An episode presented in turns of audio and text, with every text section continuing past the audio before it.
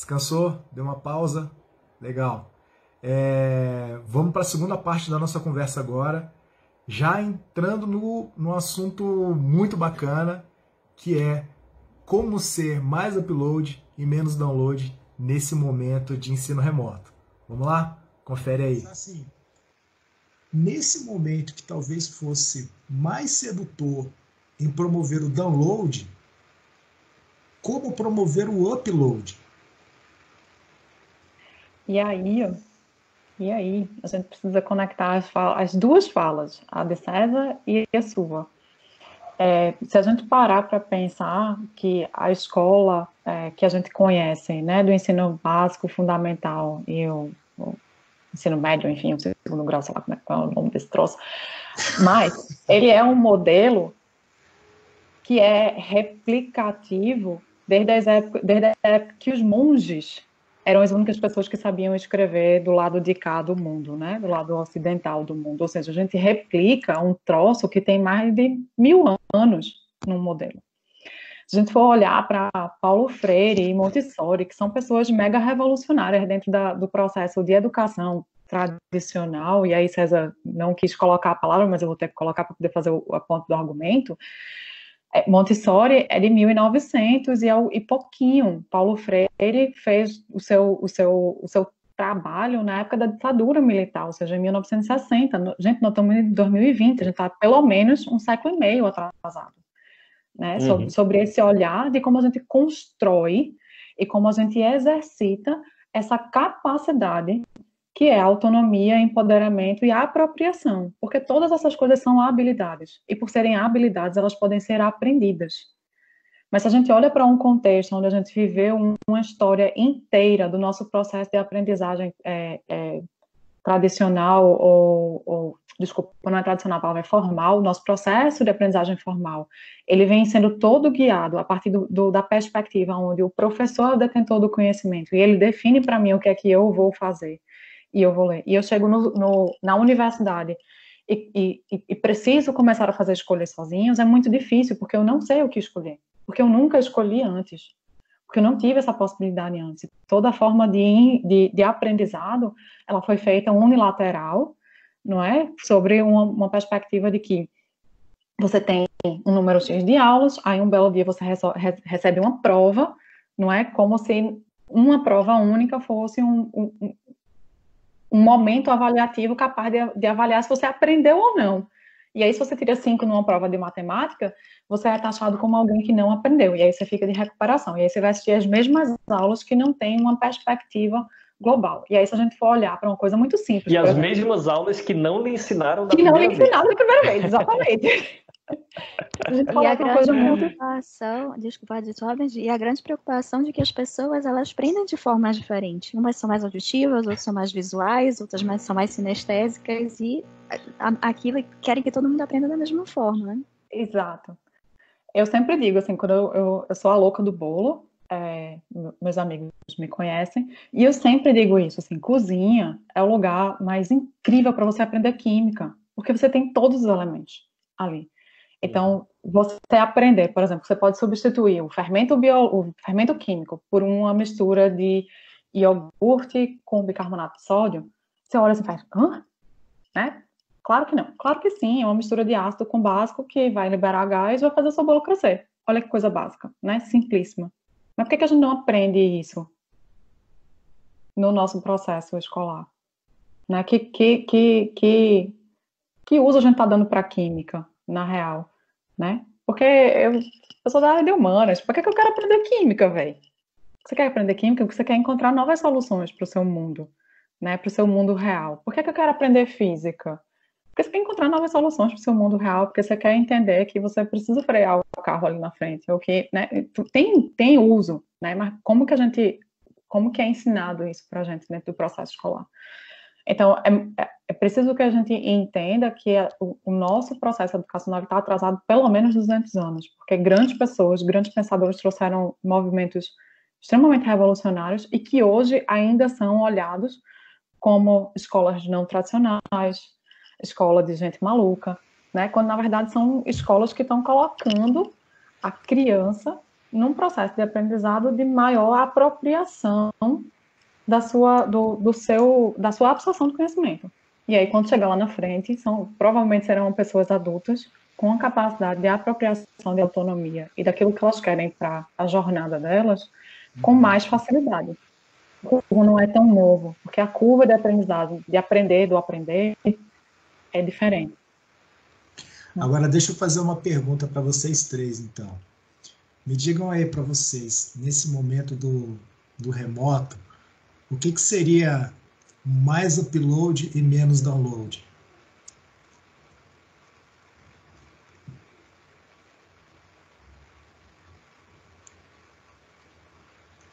Tá todo mundo se esperando? Ou eu... Tá, momento tá de reflexão. Qualquer, qualquer um. Momento. Temos um silêncio de reflexão.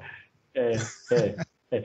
Vê, eu acho que é, uma, uma, uma, uma, forma de buscar esse upload é justamente na, na, na, no incentivo, buscar o um incentivo para os alunos fazerem o upload de fato, né? ou seja, de produzirem um vídeo para o YouTube, produzirem um post de blog, alguma coisa em que, é, primeiro, eles vão concretizar aquilo que está na cabeça deles em, em algum material, e segundo, esse material vai, vai ficar público e vai poder se conectar com outras coisas certo? Porque, veja, eu, eu, eu, ministro uma outra disciplina na Universidade Rural, que é de aspectos humanos e sociais de, da computação, certo? A, a, informática e sociedade, a sociologia, que tem todo o curso de computação.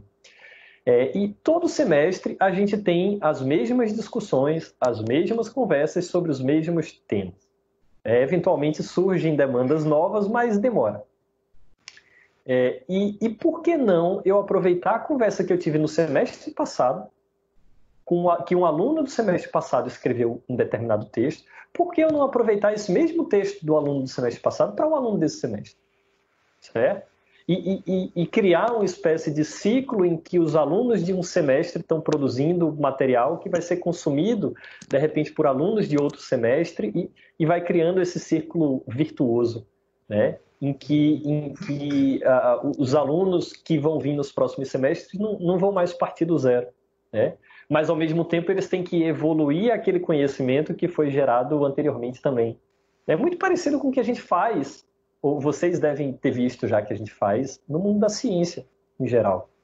Certo? Basicamente, a gente está produzindo coisas e compartilhando publicamente essas coisas para que outras pessoas possam consumir e, e, ou criticar e disputar as nossas teses ou evoluir a partir do que a gente criou também de, de maneira uh, a colaborar para a construção do conhecimento em geral. Então, é, produção e publicação de coisas. Eu acho que isso é uma forma muito concreta de transformar esse download em upload, certo? É... É, vamos lá, depois eu dou outro outro pitaco.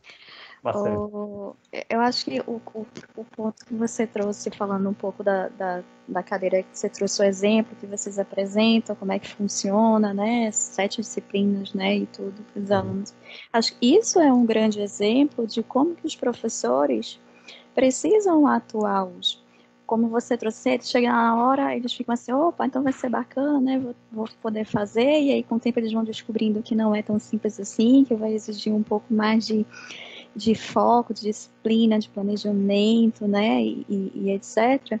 E aí é onde é, os, as pessoas professoras vão precisar entrar para poder orientar, né? Que mais uma vez e aí essas, esses alunos virem pedir o apoio, virem pedir ajuda e os professores estarem disponíveis, como você trouxe do exemplo, que não mudou muito, né? A diferença saiu de uma hora e pouco de aula, dois encontros, para agora o, o, o 24 horas, que a qualquer momento eles podem lá te buscar no WhatsApp e te questionar isso. Então eu acho que, que e aí esses estímulos, né, essas reflexões, eu acho que é muito mais não direcionamento, mas reflexões. Não é dizer você vai fazer um vídeo, você vai fazer uma apresentação, é o que, o que, que vocês gostariam de fazer? É estimular, inclusive, a, a, própria criatividade deles. Que às vezes eles, poxa, a gente podia fazer um vídeo, mas será que pode? Né? Será que eu posso fazer um vídeo? Será que o vídeo é interessante, etc? E é onde você vai estar lá para para poder dizer sim, e aí pode, claro, sugerir ideias e etc., mas é, que as, as ideias possam vir deles. E aí eu super concordo, né? Que pode vir um vídeo, pode vir um, um post no Medium, pode vir N coisas aí bacana para poder compartilhar realmente conhecimento.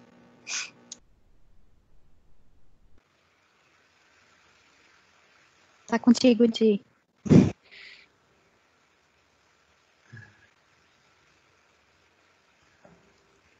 Eu acho que, que, que, a argumentação que vocês trouxeram é, é, é basicamente o que eu queria dizer, assim, é pensar em como essa produção pode ser exposta, talvez seja a grande, a grande sacada é, desse momento. Porém, a gente precisa lembrar uma coisa que a gente já tinha conversado no começo, que é qual que é o contexto. Então, que expectativas podem ser reais para esse upload, dado esse momento.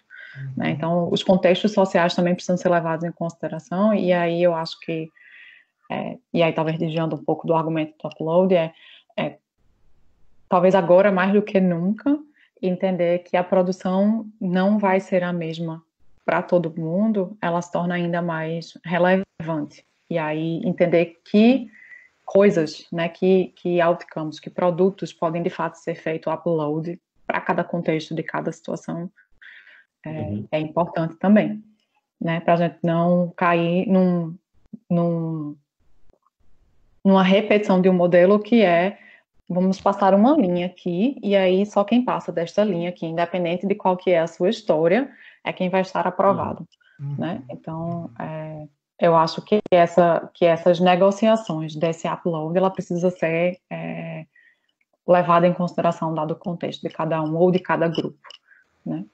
Uhum. Isso. Pegando um gancho aí, de, eu acho que esse lance de ter alternativas é, é fundamental, certo? É, citando como exemplo lá a disciplina da gente, tem, tem um conjunto de atividades individuais que a gente faz, né? e, e uma das atividades individuais é convidar alguém que você conhece da indústria para vir à disciplina fazer uma palestra sobre algum assunto da disciplina, né? Então, o simples fato do aluno buscar movimentar aquelas redes de contato dele para trazer alguém é, já é um negócio diferente para eles, né? É, e, sendo que aí alguns alunos esse semestre vieram falar comigo para dizer, ó, oh, professor, mas eu estou muito no começo do curso, eu não conheço ninguém na indústria ainda. Disse, não, mas beleza, então se você não vai fazer essa atividade, você tem outra alternativa, que é essa aqui de assistir um filme. Certo? E ao assistir o filme, é, você vai poder buscar naquele filme ali, fazer uma análise, né, um relatório analisando como você enxerga essas coisas que a gente está discutindo na disciplina naquele filme. Né? Então, só para só dar um exemplo mais concreto, tem a, uma das disciplinas que eu ministro é do, do design de interação humano-máquina. É, e aí a gente tem uma infinidade de filmes e de seriados super futuristas que trazem coisas que estão completamente conectadas com as coisas que a gente discute nessa, nessa disciplina. Uhum. E aí teve um aluno esse semestre que chegou para mim e disse, ó, oh, professor, eu posso fazer uma análise do, do filme, né, do desenho animado do Ralph Detona a Internet? Eu disse, poxa, por que esse, né?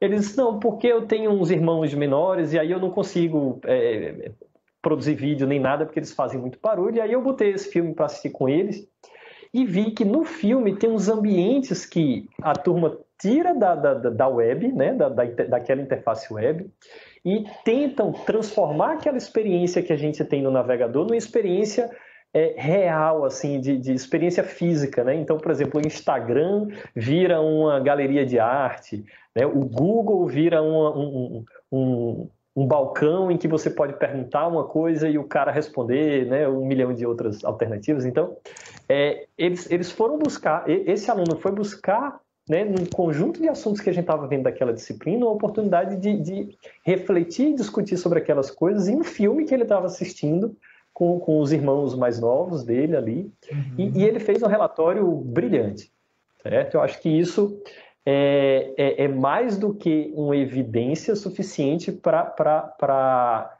é, entender que o aluno se apropriou daquele conhecimento, né? E, e essa, essa uh, existência de alternativas também é uma coisa que a gente precisa uh, enfrentar como professores, né, de que o que a gente precisa avaliar no final das contas é se o aluno se apropriou ou não do conhecimento. Não se o uhum. aluno respondeu ou não a letra correta da prova. Né? E, e isso tem uma diferença muito grande. Né? Porque ao, ao ler uma, uma alternativa ali da prova e, e, outra, e ao ficar na dúvida e ao marcar a, a alternativa errada, uh, eu não estou, por exemplo, descobrindo o, o, o, discutindo o porquê é, ou qual foi o raciocínio que levou aquele aluno a marcar aquela é, questão errada. Né? Mas no momento em que um, um, aluno pode produzir um relatório mais rico, mais detalhado sobre aquele assunto, a gente pode discutir ou, ou, ou questioná-lo né, sobre alguns pontos, sobre alguns argumentos que possam levar ele a, a, refletir um pouco mais e a compreender, de repente, por que uhum. determinado caminho é, não é adequado na situação, mas tem outro caminho ali que é mais adequado. Enfim, a gente vê o aprendizado acontecendo mais de perto nesse tipo de situação. Que é uma outra perspectiva é, do que a gente está acostumado a, a, fazer, né? É, habitualmente, que é o contexto da prova, né? Na hora que está falando de prova, é, significa que alguém precisa provar algo, né? Precisa apresentar é. evidências de alguma coisa, né? E no caso do uhum. aluno, apresentar evidências de que ele se apropriou do, do tema, né? Que ele está apropriado ali, que ele pegou o tema, botou embaixo do braço e de fato ele consegue é, é, realizar reflexões, é, realizar escolhas a partir de um determinado tema, né, que ele consegue ter uma perspectiva mais crítica sobre isso e não apenas marcar as letras, né?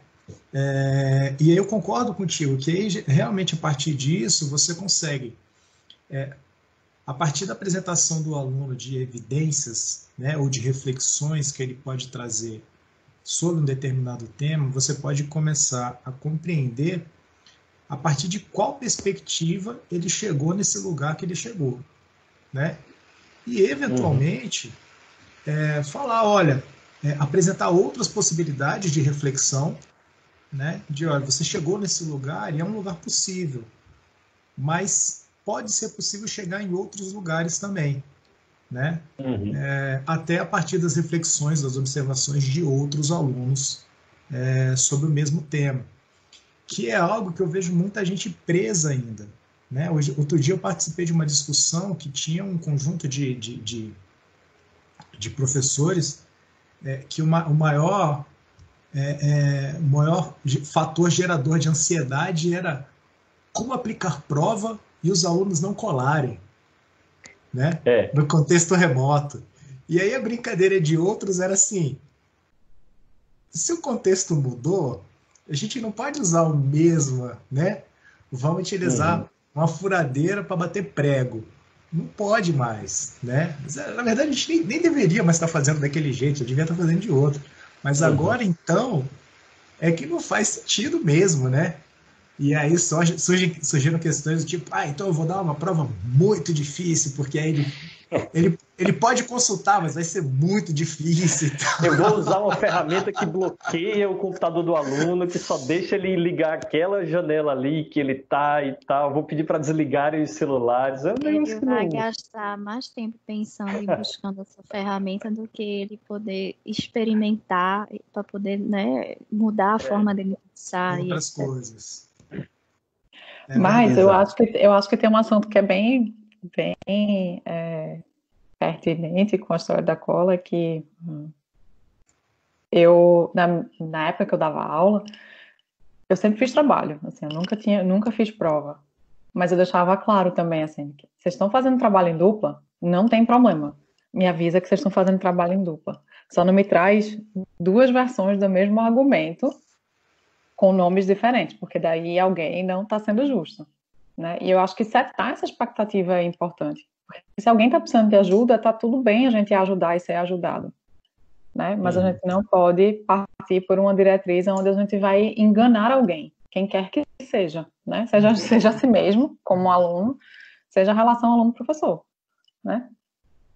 E a gente também não pode partir do princípio é, ou da perspectiva de penalizar a todos sobre a possibilidade de um ou dois estarem fazendo é, é, ilegalmente as coisas, né, digamos assim. Uhum. Né? De às vezes você pensar é, em querer manter o, o controle, ou a não experimentação, ou a não liberdade é, para um conjunto maior de alunos, pensando em talvez um, dois ou três que possam querer fazer de uma outra forma, né? É, e aí, para mim, é, é, é, um, é um contexto importante no sentido de, de vez em quando eu dou umas aulas iniciais para as minhas turmas, é, que eu falo do. Uma das coisas do aprendizagem, eu acho que você tem que se apaixonar, né? Então, assim, é, se por algum motivo você não se apaixonou pela disciplina, né, ou pelo processo de aprendizagem, é, se perguntar o porquê que aquilo não te desperta paixão, né? É, às vezes é, o aluno não, não, ele não é despertado paixão numa disciplina na qual ele tem dificuldade. E aí eu acho que é importante a reflexão de que tipo de dificuldade eu estou tendo nessa disciplina que nesse momento me impede de me apaixonar por ela, né? Uhum. E a partir disso, reconhecer essa dificuldade, olhar para ela e a gente buscar fazer dessa dificuldade uma possibilidade, né? É... E tudo bem se ao final você não se apaixonar de verdade. Mas importante pelo menos a gente caminhar um pouquinho de mão dada, né? Abraçar um pouquinho e tal. Viver a né? experiência. É, Viver a experiência. É, é. Exatamente. Né? E não passar por todo o caminho é, dando cotovelada um no outro, né? Exato. Ó, e, e, pegando um gancho nisso aí que tu falou, George, no que Diana comentou antes, eu acho que é, a, a, grande questão que a gente tem que fazer relacionado a esse lance de avaliação é, é especialmente para os professores que vão querer continuar usando aquele formato de prova tradicionalzão, é como é que eu faço os alunos não quererem colar. Também. Não como é que eu faço eles não colarem, né? Porque, sinceramente, quando esses alunos chegarem no mercado, vai ter um conjunto de coisas em que eles vão, é, inevitavelmente, fazer que não são necessariamente ilegais ou, ou, ou são discutíveis, né, de, de, ética discutível aí, que a gente não vai ter autoridade e controle sobre, uhum. né? Então, é muito mais eficaz a gente desenvolver o, a reflexão do aluno sobre o que, que ele está fazendo que é correto ou não, né? E, e, e, como você falou, né, se ele se apaixonar pela disciplina, ele não vai querer colar. É, ele vai querer, de fato, saber se o que ele está respondendo ali naquele negócio está certo ou está errado.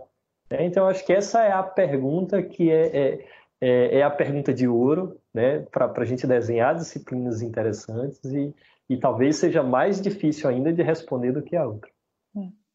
E tem uma outra coisa que eu acho que nessa fala do vou fazer uma prova ainda mais difícil, que é de novo essa relação do poder, né? É tipo, eu sei muito mais do que você, sei tão mais do que você que vou fazer um troço que você não vai conseguir nem filar ver que, ver que relação louca com conhecimento a gente está construindo, né? Quer dizer, eu no lugar do professor não quer, não, não estou preocupado com o quanto você está conseguindo absorver desse processo interrelacional social que a gente está construindo. Eu estou é preocupada em como eu vou provar que eu sou muito mais poderoso do que você, porque até podendo consultar, você vai se ferrar na minha mão. E isso para mim é uma coisa muito maluca, assim, né? Dessa, dessa relação. É, e, eu acho que ela só reforça aquilo que a gente estava conversando lá no começo, que é qual que é a perspectiva, é, qual que é a visão de mundo que a gente está tendo enquanto pessoa no lugar do professor, né? E qual que é a visão de mundo da relação processo-aprendizagem mesmo, assim. Então, é, uhum. e tem só uma notícia ruim para essa pessoa, é que não tem nada mais peçonhento do que aluno. Então, ele pode até achar que ele vai ser ruim, mas aluno consegue ser pior né? Então, Exato. se ele está achando que ele vai fazer uma prova difícil, o aluno vai arrumar um jeito de falar. Vai. E, e, isso é uma coisa, e a outra coisa, baseada nisso que você estava falando, é, é o de poder construir justamente uma pessoa autônoma, né? Ajudá-lo a ser autônomo, né? Porque a maioria das vezes eu, eu posso ir ao banheiro, eu posso fazer isso, eu posso fazer aquilo, né? Então, acho que daí isso já é um grande, um grande caminho. É, é muito bacana que eu dei uma, ministrei uma disciplina com o Tadeu, né? Meu esposo numa, a gente pariu aí numa cadeira, numa pós-graduação, foi é, de gestão ágil e tudo. E, e, a gente deu total autonomia, né? Compartilhamos aquela, aquelas dinâmicas interativas da atividade, etc e tudo. E já que a gente estava falando de autonomia, vocês se avaliam, vocês se autoavaliam. A gente separou, a gente dava uma, dava um, um, até para poder não ser injusto com aqueles outros alunos, uhum. né? Ou, ou, justo com esses alunos que podiam estar burlando, né? Porque a partir do momento que a gente dá essa autonomia, isso pode acontecer, né? E a gente estava ali para poder administrar melhor aquele que merecia um 9, 10 não equiparar ao 9 e 10 daquele que se autoavaliou e não participou da mesma forma. E, e, no, e, a gente só compartilhou isso, realmente, é, a gente disse que eles iam ter autonomia, mas até então eles não sabiam como, né? E sobre a avaliação deles, sabe que vinha uma prova, um trabalho, etc. E aí foi a hora que a gente pegou eles na surpresa, assim, né? Nós vamos nos autoavaliar, agora você vai justificar por que, que você precisa, por que, que você vai receber essa nota. Uhum. Até então a gente precisava dar uma nota porque fazia a instituição pedia nota. É, e aí as pessoas se autoavaliaram e elas precisaram ser sinceras, porque se não fossem sinceras, elas né, ia ficar feio para elas ali. Então foi, foi um grande desafio para algumas pessoas. Algumas pessoas disseram, poxa, né, e tudo. Outras acharam o máximo e gostaram bastante de poder ter essa autonomia, se reconhecer e refletir sobre a sua participação e tudo. Tiveram pessoas que participaram até bastante, não se deram 10, e a gente foi lá e complementou com 10, porque aquela pessoa foi muito participativa. Uhum. A gente vai te dar a nota porque você merece essa nota realmente. Você fez a diferença aqui. Então foi, foi, foi bem bacana essa, essa de vivenciar né, essas pessoas se, se construindo, se autoavaliando ali também. Agora, trazendo, é. trazendo de novo a, a, e pegando o gancho da, da fala da Marcele, trazendo a autonomia e o empoderamento é, é possível a gente ter alunos autônomos e não empoderados? Ou alunos empoderados e não autônomos? É que não é uma, é que não é um, não é preto e branco, preto ou branco, né? Não é, não é um sim ou não. Não é, um é zero ou um, né? né? É um caminho, né? É um, é um processo. Então, é, é você pode ter graus diferentes das duas coisas acontecendo. É, mas elas andam juntas, assim, então. É. E elas não são únicas, né? Então, como você estava falando, assim, a autonomia do trabalho, que é uma coisa que a gente estudou junto, ela não tem só a ver com o, o como e quando eu vou fazer, mas eu realmente entender o que eu preciso fazer. Então, é, você pode ter pessoas que têm um grau alto de maturidade e de empoderamento, mas que não estão conseguindo exercer essa, essa capacidade nesse momento porque falta clareza para elas do que elas precisam fazer. Né? Então não dá nem para escolher como e quando eu vou fazer, se eu não sei exatamente o que eu vou fazer, porque se eu tento uma coisa, não, não é assim. Tento outra coisa, não, não é assim. Ah, mas como é? Ah, é para fazer. E aí a gente já, tantas vezes no trabalho e nas pesquisas a gente não vê pessoas relatando isso, né? Eu tenho um chefe que, na verdade, não me diz exatamente o que é, que é para fazer, mas aí eu tento um negócio e a pessoa me diz que não tem no Diabo Veste Prada, que foi o, o, o filme que eu usei para fazer a análise do, do, do, meu mestrado, tem uma cena da, da Amy, né, da personagem principal, falando da Miranda, que é a chefe dela, dizendo assim, mas eu não sei o que, o que, o que, eu faço, porque ela me dá ordens completamente aleatórias. Vá buscar saias na Calvin Klein. Que saia, amiga? É saia de jeans, é saia de prim, é longa, é curta, é, é rodada, é prensado, que é saia. Então, assim, lá volta a pessoa com um milhão de, de possibilidades diferentes. A gente está falando de uma coisa ilustrada, mas quantas vezes isso acontece na nossa relação com o mundo, né? Então, para que eu possa ser autônomo, eu preciso entender, me apropriar, mas eu preciso que o meio também me dê direcionamentos claros, assim, do que é que, que, é que eu preciso fazer. Então, são, é, são Fala, Marcelo. Eita, tá cortado o seu microfone. E essa falta de autonomia pode gerar uma desmotivação, né? Porque as pessoas elas querem poder é, querem poder ter ideias, elas querem até podem saber o que elas precisam fazer, mas elas mas está ditado ali, né? Você precisa fazer assim, ela não tem espaço para aquilo. Ó, você, você, você tem total autonomia para fazer, é dito isso para ela, mas é, você precisa seguir um, uma linha específica ali. Você não pode sair muito daquele caminho. Isso também pode gerar uma desmotivação nessa, nessa pessoa. E aí, e aí pode ir é, influenciar onde ela quer chegar também enquanto pessoa. Né? Às vezes, pô, eu tô aqui, o próprio exemplo do, do filme que você trouxe ali, né? Ela queria alcançar, é, ela foi se descobrindo ali sobre o que ela queria alcançar ali no filme, etc e tudo. Quando ela chegou, né, ela, poxa, não era isso que eu queria, né? Porque era uma pressão tão grande do que ela estava vivenciando ali, e, e ela não estava mais motivada em seguir para aquele caminho também. Então, acho que, que a falta de, de autonomia em si, de para onde vai, para onde seguir, etc., pode desmotivar as pessoas também.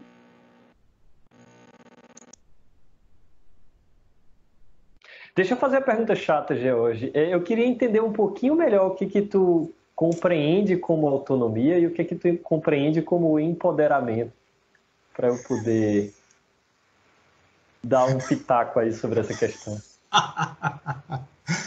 tá bom, tá bom.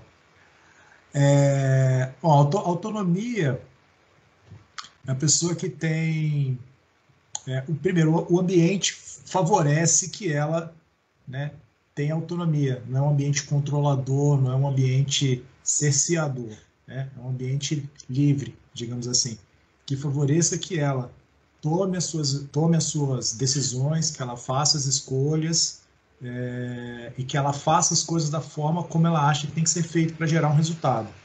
Então, eu faço isso de, de forma autônoma, eu consigo é, estabelecer é, a partir de um pedido, por exemplo, né, é, como é que eu vou fazer, o que é que eu tenho que fazer e eu sou capaz de fazer aquilo efetivamente. É, e o empoderamento, para mim, está tá relacionado a pessoa se sentir capaz de fazer. É, capaz de. É, fiz um pedido, por exemplo, né? Uh, e eu me sinto capaz de realizar esse pedido. Me sinto capaz de realizar essa ação.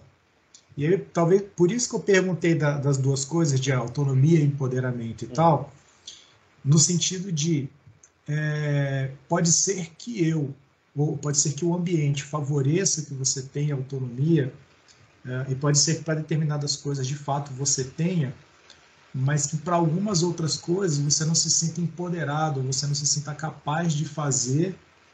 E aí, nesse contexto, é, é como se a tua autonomia diminuísse percebe? Sua relação com a autonomia diminui e aí você não dá conta de fazer, ou você, em determinados momentos, pode preferir que alguém diga o que é que você tem que fazer efetivamente, porque você não se sente é, seguramente empoderado para fazer o que foi pedido. Mas eu acho que isso tem a ver com o que a Diana trouxe sobre a, preciso alinhar as expectativas sobre o que estão esperando de mim. Sim, sim, sim, sim, sim. Né? Estando isso claro, você consegue saber até onde você é capaz de ir ou não, ou o que falta, né? Você buscar, não vou nem dizer que falta você, porque muitas vezes você não sabe até o que, que você precisa buscar para poder complementar o, a, a tua capacidade de conhecimento suficiente sobre para te ajudar a realizar aquela tarefa em si, né? Então tu vai descobrir ainda. E aí da, dessa descoberta, mas eu acho que o empoderamento vai vir também, tá, Jorge, discordando um pouquinho contigo, é de você poder chegar e ser vulnerável também e dizer, eu não sei, Márcia está me dizendo isso daí, mas eu não sei não sei fazer, não sei por onde eu vou, você pode me ajudar, né? Me ajuda a, a, a pelo menos começar para onde eu posso ir.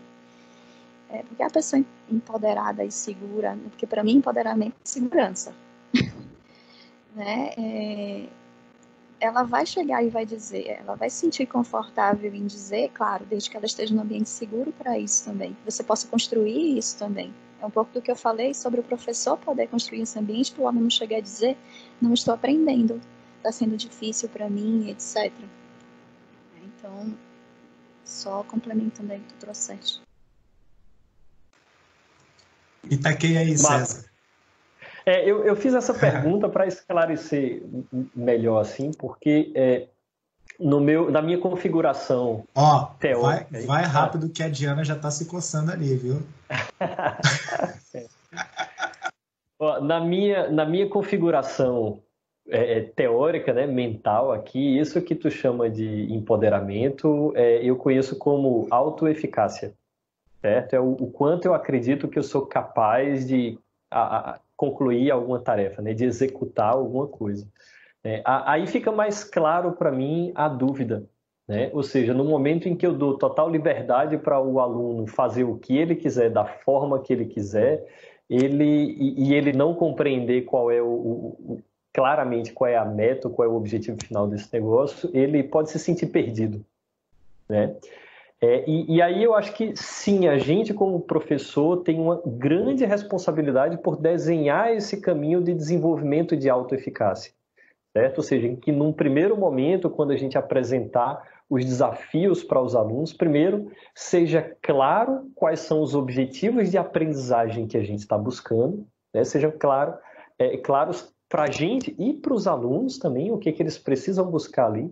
E segundo, que a gente apresente esses objetivos de uma maneira progressiva, né? de uma maneira em que, num primeiro momento, a gente sabe que pode até ser muito fácil, mas que todos os alunos vão conseguir desenvolver, né? e à medida que, que, que o, o curso fosse desenrolando, esses desafios vão ficando mais difíceis.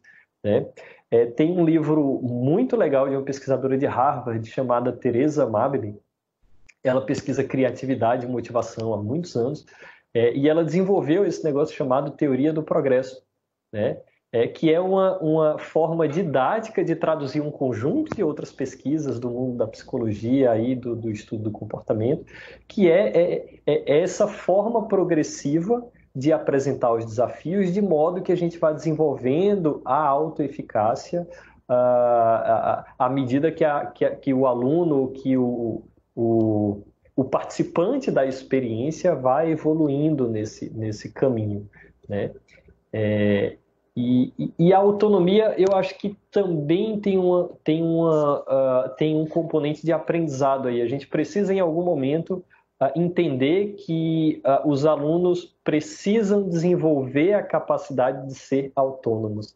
É, talvez esses primeiros semestres da gente no modelo, uh, nesse novo modelo né, de, de, de educação autônoma e, e, e, e, mais livre, né, mais focada no aluno, sejam os mais difíceis, certo? Porque são exatamente os semestres em que os alunos vão buscar desenvolver essas capacidades de organizarem as suas próprias agendas, né, de, de uh, determinarem os momentos e os locais e os ambientes mais adequados para eles estudarem cada tipo de conteúdo, né, as formas, né, como a Marcele falou, tem gente que uh, tem uma facilidade maior de aprender lendo, tem gente que tem facilidade maior de aprender ouvindo ou assistindo um vídeo e por aí vai. É, então, talvez esses semestres em que os alunos vão descobrir a, as melhores formas deles se organizarem e de, de aprenderem, os, os, semestres em que eles vão estar exercitando e desenvolvendo a sua autonomia, sejam os mais difíceis para a gente como professor. Né? É, mas o desafio de desenvolver a autoeficácia ou a percepção de que os alunos são capazes de alcançar os objetivos que a gente está colocando, é, vai ser um desafio constante, eterno. Mesmo depois que, que, que os alunos desenvolvam essa capacidade de autonomia, né, ou, ou, que eles superem esses obstáculos de desenvolvimento e autonomia deles, a gente, como professor, vai precisar continuar lidando com essa questão de, de definir objetivos claros, de definir objetivos progressivos, sabe, para ajudar nesse processo de desenvolvimento uh, profissional do aluno mesmo. Porque uh, se a gente considerar que depois que os alunos se formam, eles precisam continuar aprendendo e, e desenvolvendo a carreira deles para o resto da vida.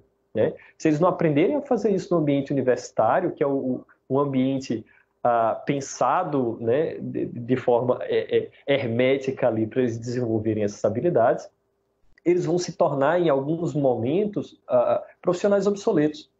Né? E, e, e, na área da gente, né, da, da, da tecnologia da informação, é, esse prazo de obsolescência não é muito maior do que o prazo de cinco anos. Certo? Se dentro de cinco anos o profissional não tiver aprendido absolutamente nada, ele está fora do mercado, ele está obsoleto. Né? Então, esse momento que a gente tem aqui é o momento de aprender a aprender, né? a desenvolver a nossa autonomia como professores, a gente está aqui desenhando experiências que vão lhes permitir desenvolver essa autonomia. Mas depois que eles chegarem no mercado, eles vão ter que fazer isso sozinhos. Né? Então, a, o desenvolvimento da autonomia é muito importante.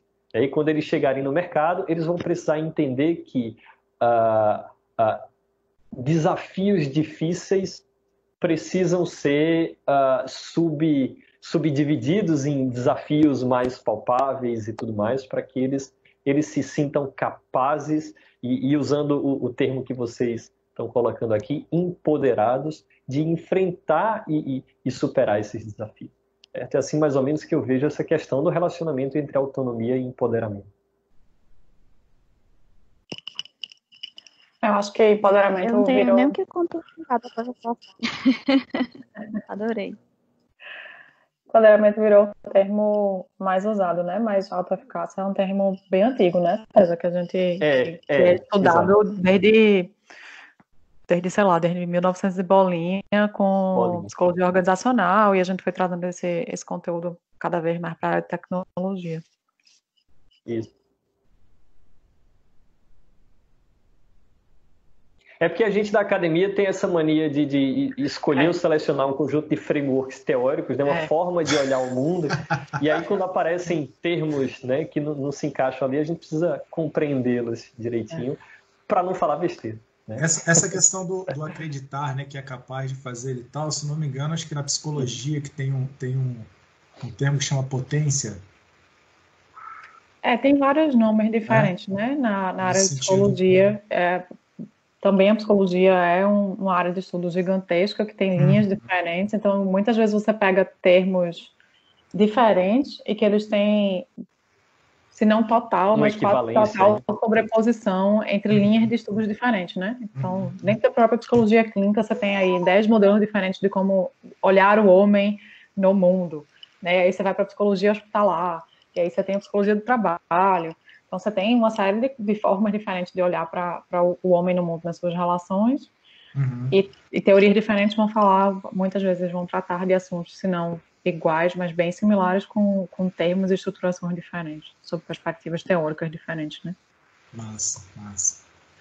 Gente, é, eu, tô, eu tô super é, nutrido, digamos assim, é, com essa conversa.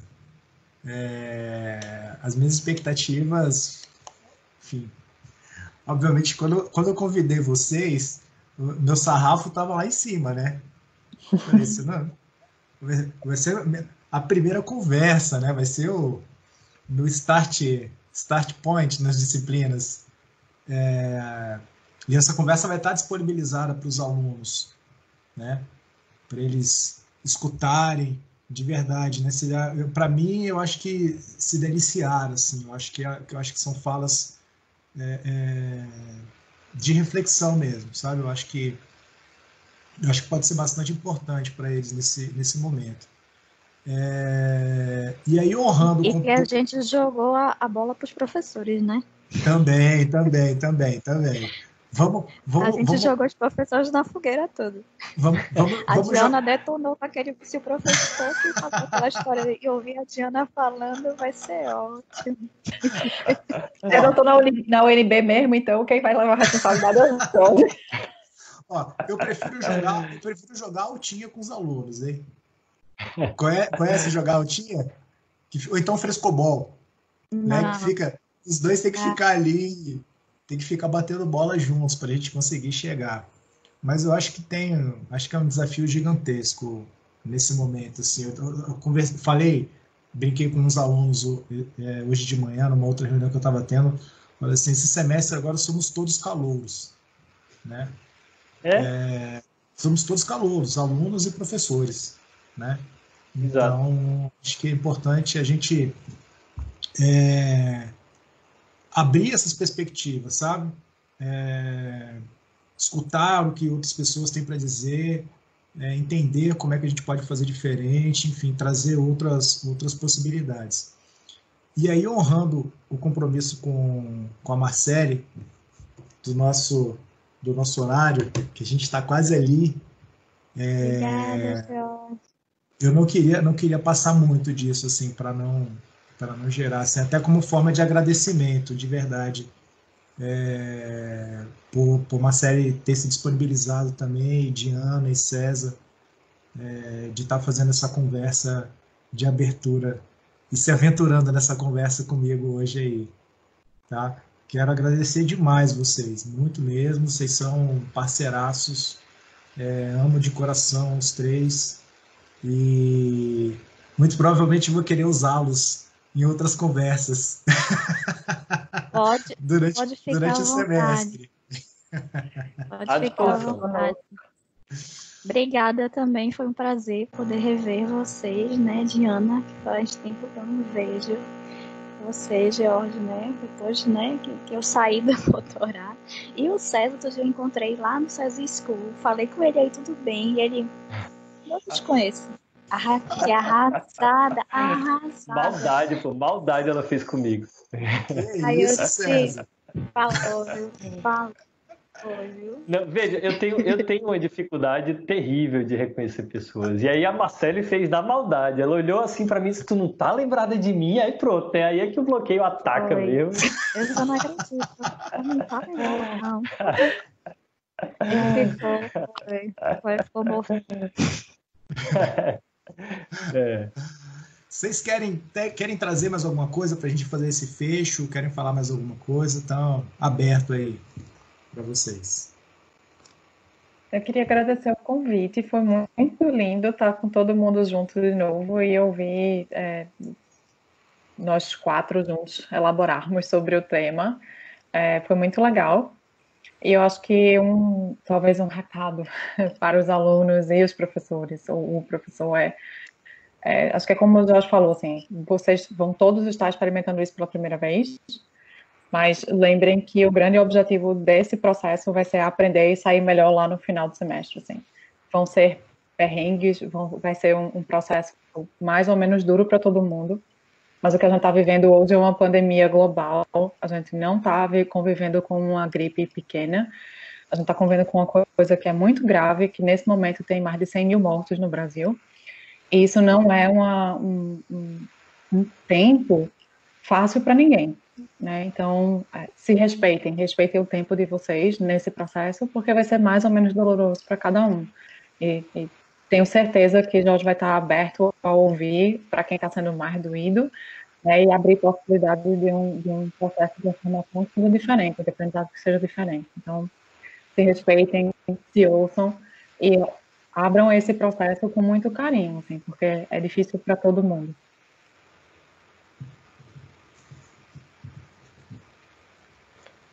Massa. É, muito bem tocado, Diana. Vê, eu queria é, deixar um recado também, dizendo que eu tenho uma, uma visão muito positiva do que vai acontecer com a universidade e com o ensino superior nos próximos anos, depois dessa experiência que a gente está passando agora, de, de muita novidade, muita mudança e, e tudo mais. Né?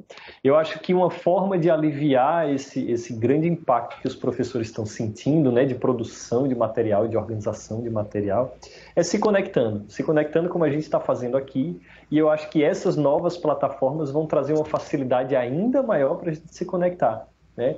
E veja, se George ministra lá na UNB as mesmas disciplinas que eu ministro aqui na Universidade Rural em Pernambuco, por que é que eu vou produzir um material que ele já produziu lá, né, e, e numa qualidade é, talvez muito melhor do que o que eu fosse capaz de produzir aqui. Eu acho que se conectando a gente consegue reaproveitar as experiências dos nossos colegas, né, e, e, e tornar talvez um ensino uh, superior público do Brasil ainda mais público, certo? Ainda mais compartilhado, ainda mais conectado do que o que ele é hoje, né? É, agradecer também imensamente aí a George pelo convite e só para só não dizer que eu não, não reclamei de nada, né, eu quero fazer uma crítica a essa, essa plataforma que não permite que a gente se abrace, né? Eu estou sentindo muita falta de estar encontrando com vocês três aqui. Não posso abraçar vocês, isso é um absurdo, né? Mas é isso, cara. Valeu, valeu. E a gente continua a parceria por aí, sim. Tá joia. Gente, obrigado demais, viu? De coração. Valeu mesmo. Obrigada. E certamente farei outros contatos para a gente trocar mais ideias. Valeu. Tchau, tchau. Beijos. Tchau, tchau. Tchau. E acabou. Tá vendo? Foi legal? Curtiu? É, espero que tenha sido bacana, que você tenha gostado da conversa, que tenha se deleitado com os temas, é, que os temas te toquem de alguma forma é, e que sirva para você refletir sobre como é que você vai atuar nesse semestre, nesses novos aprendizados. É, enfim, me coloco à disposição. A gente vai estar junto durante o semestre, certo? A gente não vai estar presencialmente, mas eu vou estar junto com você. Legal? É, eu vou estar sempre disponível, meu canal vai estar aberto para a gente conversar a hora que for preciso. Beleza? Vamos lá. Próximas atividades e mais tarde e depois tem mais tarde não, depois tem mais vídeos tem mais conversas de aprendizagem aí. Valeu, um abração. Tchau, tchau.